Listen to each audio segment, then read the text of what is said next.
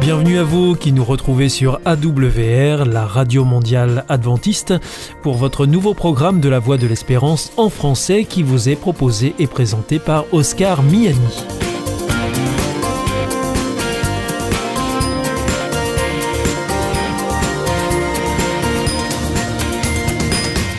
C'est donc parti pour les 30 prochaines minutes ensemble. Merci de votre fidélité à la voix de l'espérance. Vous êtes toujours plus nombreux à nous écouter sur les ondes, par Internet ou aussi grâce à votre téléphone. D'ailleurs, je vous en rappelle tout de suite les numéros qui ne sont absolument pas surtaxés.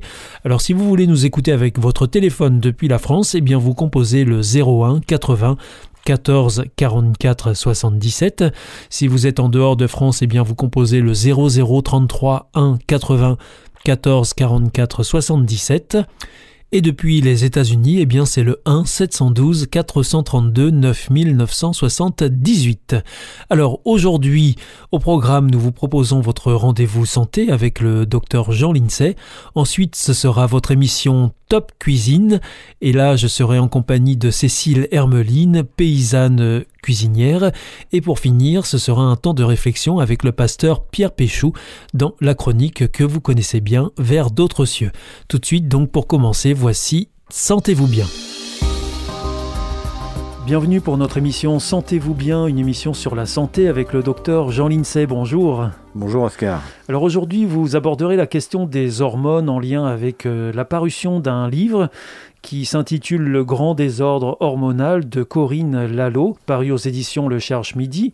Corinne Lalo est journaliste spécialiste en santé. C'est en quelque sorte la synthèse de ces 60 dernières années euh, sur le sujet, euh, docteur Jean Lincey ben, on a bien l'impression, oui. Euh, Corinne Lalo est grand reporter à la télévision depuis 30 ans et spécialisée dans la santé. Elle a fait un, ouvrage que je ne saurais trop recommander à nos auditeurs. Alors là, vraiment, c'est un bon investissement. Hein.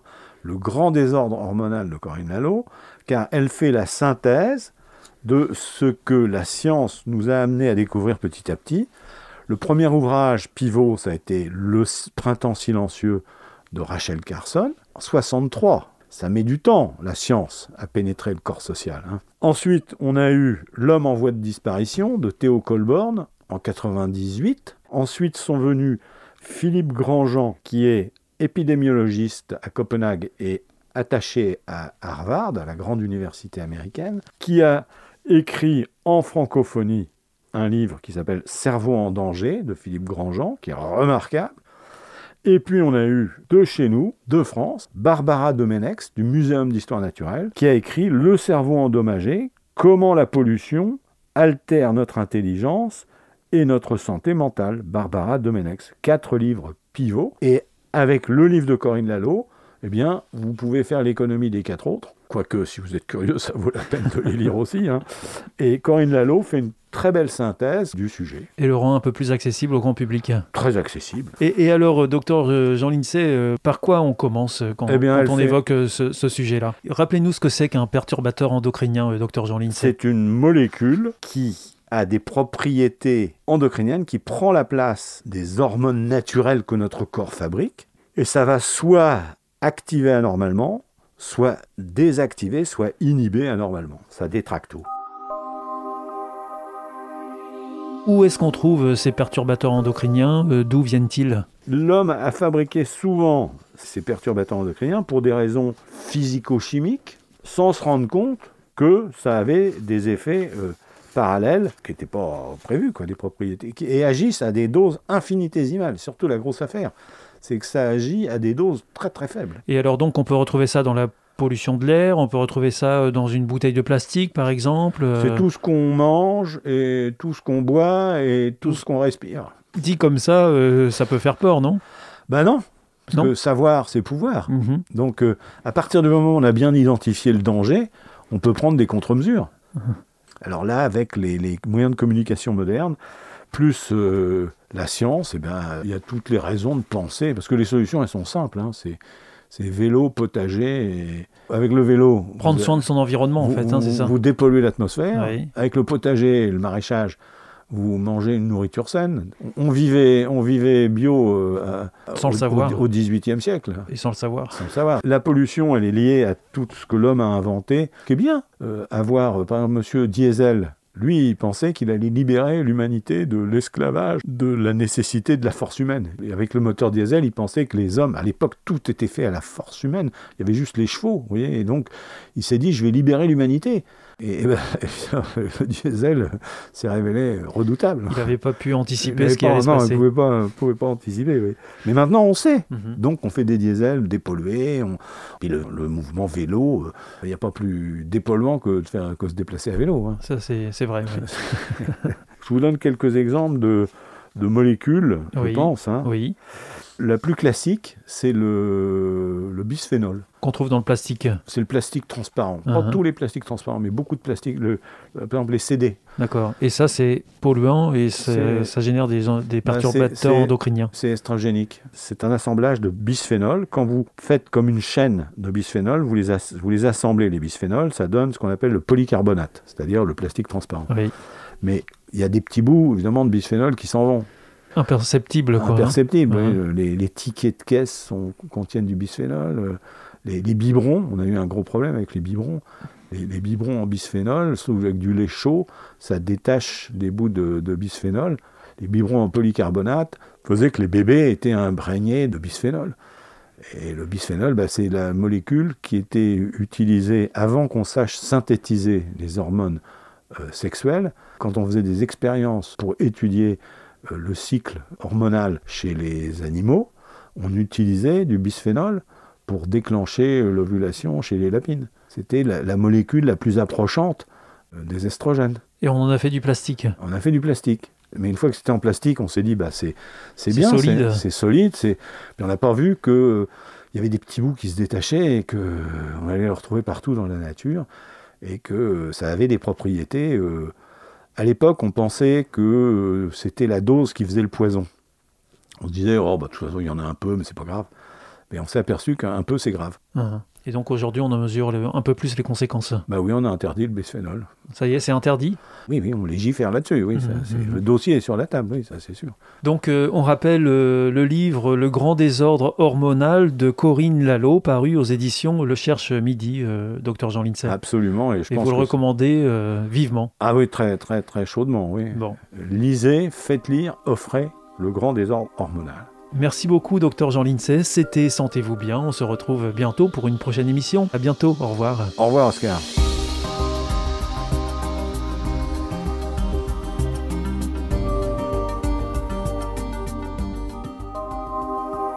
Vous aussi, votre santé vous intéresse? Alors, si vous souhaitez en savoir plus, demandez-nous l'ouvrage Santé et bien-être des éditions Vie et Santé. Nous aurons le grand plaisir de vous en adresser un exemplaire gratuitement sur simple demande de votre part à france.awr.org.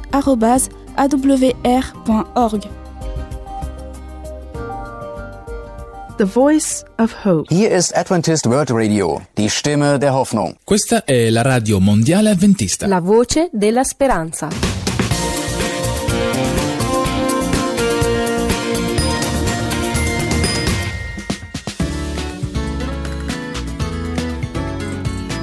Cuisine, une émission savoureuse et bonne pour la santé, présentée par Oscar Miani.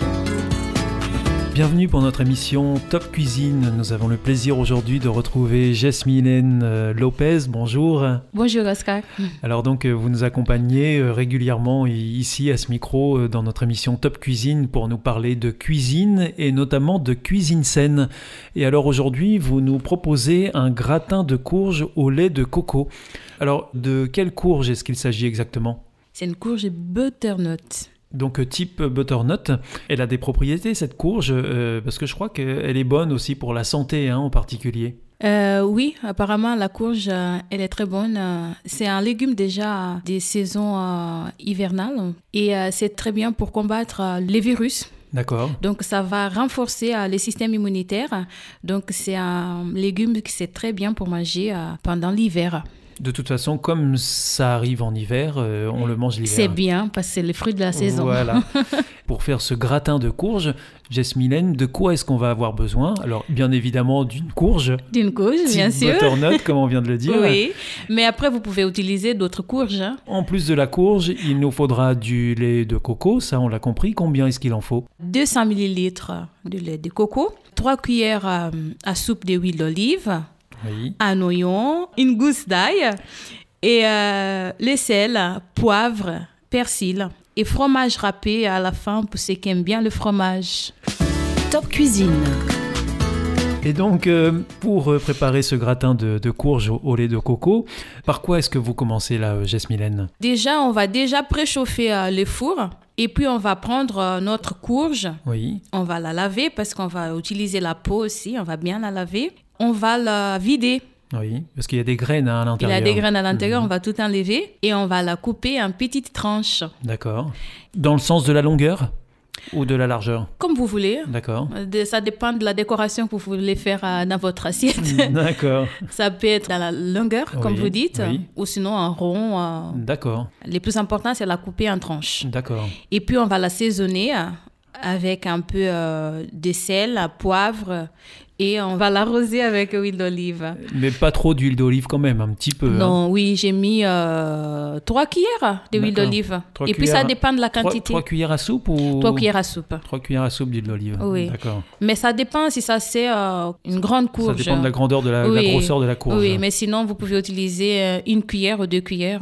Et alors donc une fois qu'on a fait ça, on l'a disposé dans un plat, c'est ça? On va le disposer dans un plat, Oui. dans un plat au four, euh, si large, parce Oui. qu'il faut que chaque tranche à sa place. Et puis, on va l'enfourner. D'accord. Et, Et ça on- pendant combien de temps? Alors ça, le temps, on va se dire à 10 minutes, mais on va laisser cuire la courge d'un côté et euh, de l'autre côté après. On va Ah. la tourner. Donc le principe de base, c'est qu'on enfourne d'un côté pendant 10 minutes, Oui, on retourne euh, la courge Oui. et on enfourne à Ah. nouveau 10 minutes euh, pour Oui. cuire de l'autre côté. oui. Donc une fois qu'on a cuit la courge Oui. des deux côtés, qu'est-ce qu'il faut faire? On va l'enlever du four. Et on va préparer à côté euh, dans une sauteuse ou en même temps que la courge est dans le four. hein, on peut préparer à côté. Pour euh, gagner du temps euh, oui, pour gagner du temps. Dans une sauteuse, on va rajouter l'oignon, l'ail haché, les deux hachés et un peu d'huile d'olive. Un tout petit peu d'huile d'olive. On va faire revenir à feu doux pendant 5-10 minutes, le temps que l'oignon il soit mou. Pas grillé par contre. Non, non, pas grillé parce que c'est pas bien pour la santé. Ah, donc voilà. De préférence, rajouter un peu d'eau. D'accord. Une cuillère à, à soupe, deux cuillères à soupe Avec, d'eau. avec l'huile. Avec huile. Mhm, Comme ça, ça va pas griller. D'accord. Ça va cuire euh, doucement. Mhm. Et après, on va rajouter le lait de coco. Et après ça, la quantité, euh, c'est vous aussi à voir. hein. J'ai mis euh, 200 millilitres de lait de coco. Oui. Mais pour ceux qui peut-être n'aiment pas trop le lait de coco, ils peuvent mettre un peu moins. Oui. Ou pour ceux qui aiment bien, ils peuvent mettre plus. euh, C'est au, choix. selon le, goût de chacun. Selon le goût de chacun. Mhm. Voilà. Et avec ce Et- lait de coco, euh, On va rajouter à la préparation qu'on a fait avec euh, oignon et l'ail. d'accord. On va bien mélanger. On prend la préparation, que voilà, le- la courge qui était dans le four. La cuisson, ça dépend aussi euh, de chacun. Il y en a qui aiment bien cuite, il y en a qui aiment quand c'est Plus ferme. Plus ferme. Mhm. Ça aussi, euh, c'est au choix. D'accord. Et mais en général, vous laissez ça combien de temps au four? 10 minutes chaque côté. Top Cuisine. Oui, ça, une fois que la courge elle est cuite des deux côtés, euh, Oui. c'est c'est fait. Mais ensuite, euh, vous redisposez la courge dans le plat avec euh, la sauce euh, dont vous nous avez parlé là. Oui, oui. Mhm. Une fois la courge cuite, on la lève du four. Oui, On prend la, la- la sauce qu'on Oui. vient de faire avec le lait de coco. oui. On va le, Le on va la mettre, on va la, la verser par-dessus de la courge. Voilà. Et puis on met le fromage pour terminer. Oui. Et donc on remet tout au four. On remet au four euh, pff, 10 minutes, c'est le bon. temps que le fromage Le- euh, oui, fonde. Le temps que ça gratine un peu. Et on sort du four, On sort du four, c'est prêt à manger. on sert. Voilà, ça, ça donne envie. Ça- chaud. On sert, euh, il faut que ça soit chaud. Et c'est un plat complet. Il fallait peut-être accompagner avec euh, un peu du riz. Du riz, par exemple. Des pâtes, ceux qui aiment. Un peu de, de- Donc un petit accompagnement à un côté. petit accompagnement de côté. Voilà, merci beaucoup euh, Jess Mylène euh, Lopez. C'était euh, le gratin de courge au lait de coco. Oui. Euh, et c'était une recette que vous nous proposez dans cette émission Top Cuisine. On se retrouve bientôt pour euh, une nouvelle proposition de recette. Jasmine, de Eh quoi oui. est-ce que vous nous parlerez? La prochaine fois, j'ai pensé à vous proposer un dessert. Un Donc, dessert. C'est panna cotta au lait de coco, encore, Oui. amandes et mangue. Alors on, on se régale d'avance. à bientôt, merci, au revoir Jasmine. Au revoir, merci. C'était Top Cuisine, présenté par Oscar Miani.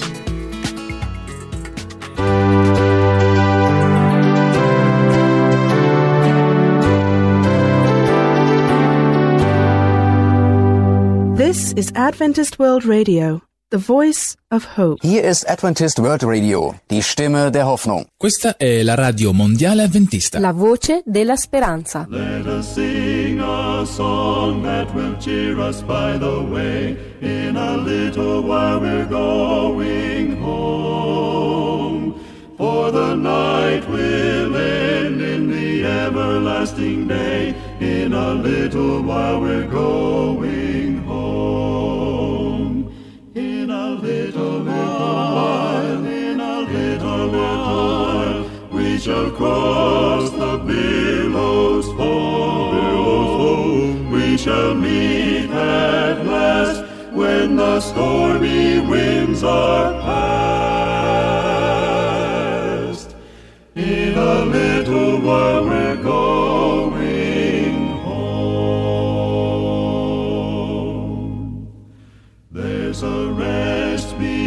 beyond, there's relief from every care. In a little while we're going home, and no tears shall fall in that city bright and fair. In a little while we're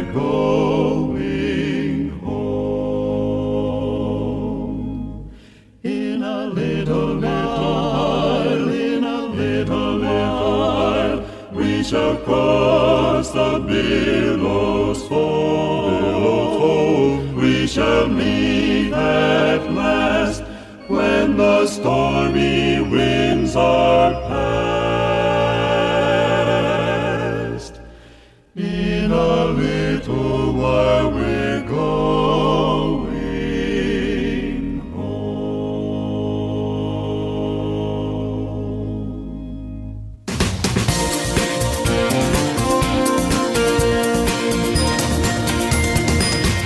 Ici, c'est toujours la Radio Mondiale Adventiste. Vous êtes à l'écoute de la Voix de l'Espérance avec Oscar Miani au micro et toute l'équipe. Juste avant, c'était Top Cuisine que vous retrouverez mercredi prochain à la même heure. Je vous rappelle que vous pouvez nous écouter sur les ondes, sur Internet aussi, sur les www.awr.org ou encore par téléphone. À présent, c'est le pasteur Pierre Péchou qui vient de nous rejoindre dans le studio pour nous proposer une nouvelle réflexion dans son émission Vers d'autres cieux.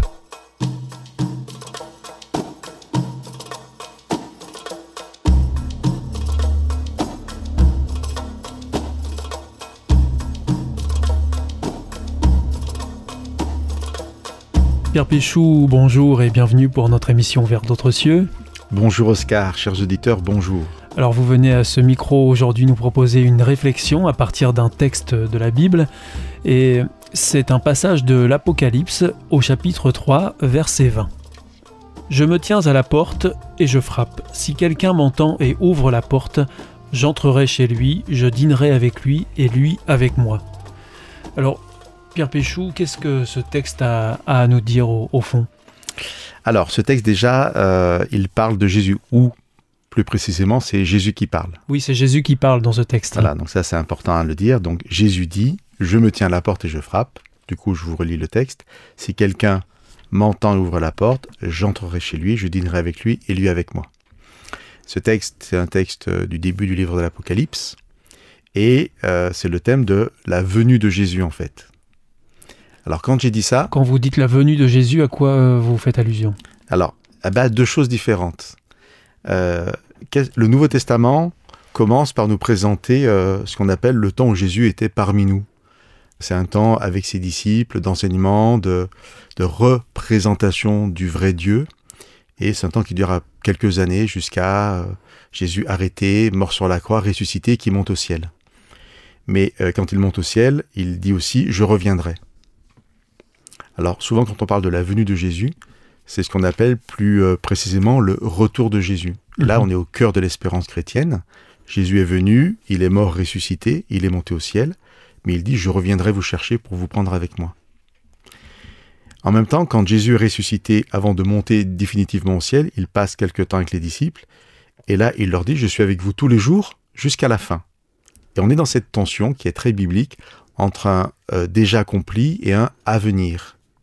Et donc, on peut voir aussi la venue de Jésus comme une venue peut-être plus spirituelle, mais qui euh, accomplit la parole de Jésus qui disait ⁇ Je suis avec vous tous les jours jusqu'à la fin du monde ⁇ Donc le croyant aujourd'hui attend à la fois une venue, euh, Une seconde venue. une seconde venue physique qui inaugure ce temps de paix, euh, de nouvelle terre, mais en même temps peut jouir dès maintenant de la présence de Jésus en esprit, puisque c'est par l'esprit que Jésus peut être présent tous les jours.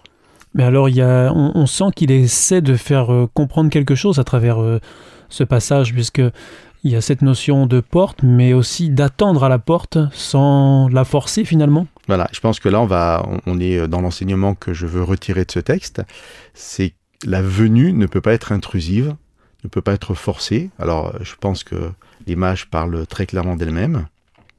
Et chacun est à même de s'imaginer la scène. Vous êtes chez vous et il y a la porte d'entrée et de l'autre côté, vous avez Jésus qui frappe et qui dit si quelqu'un m'entend et ouvre la porte, à ce moment-là, j'entrerai chez lui. Souvent, j'aime à, faire remarquer que Jésus insiste dans le sens où il y a deux sons différents, c'est-à-dire qu'il frappe à la porte, mais il dit aussi si quelqu'un entend ma voix, m'entend. Donc on imagine concrètement Jésus qui frappe et qui en même temps qui dit c'est moi, je suis là. Et euh, voilà, il, il a vraiment cette envie d'entrer, mais il ne force pas la porte.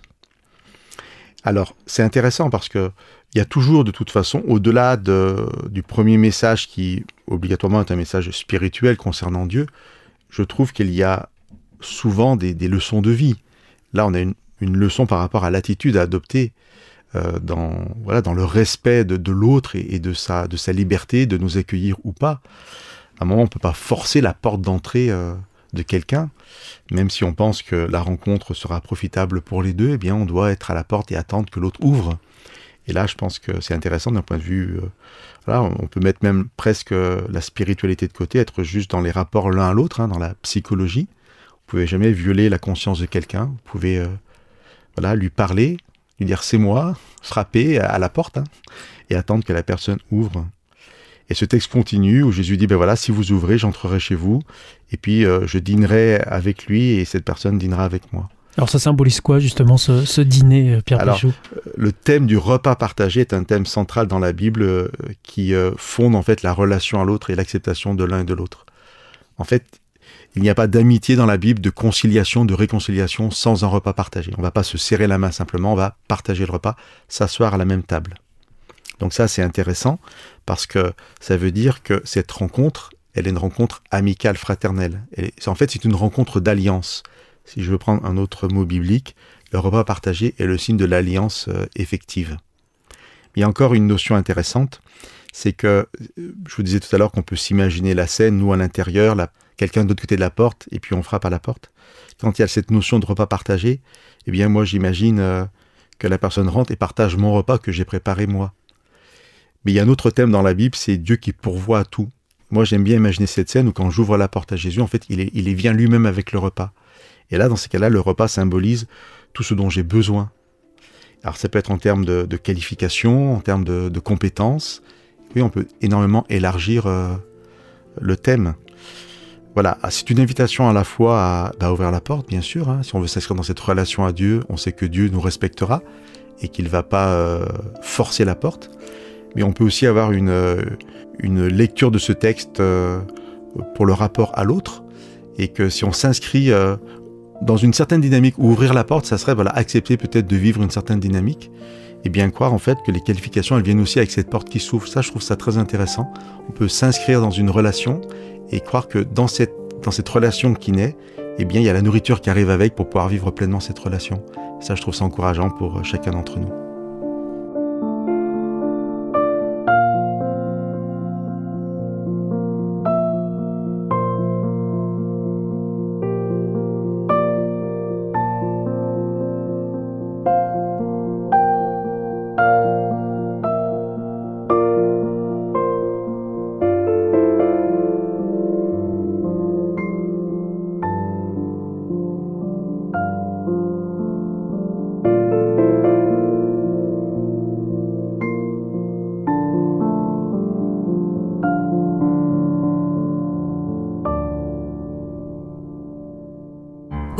Sentez isolé, désorienté, perdu, en recherche L'IEBC, l'Institut de la Bible par correspondance, vous accompagne et vous propose des cours gratuits à suivre chez vous et à votre rythme.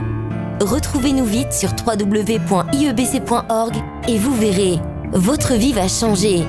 Parce que croire, c'est la vie. Notre émission est maintenant terminée. C'était la Radio Mondiale Adventiste, la voix de l'espérance. Je vous donne rendez-vous dès demain à 4h30 sur les 6155 kHz bande des 49 mètres, à 8h sur les 15145 kHz bande des 19 mètres et à 20h sur les 9780 kHz bande des 31 mètres. Je vous souhaite une très bonne continuation. Que Dieu vous bénisse. À demain.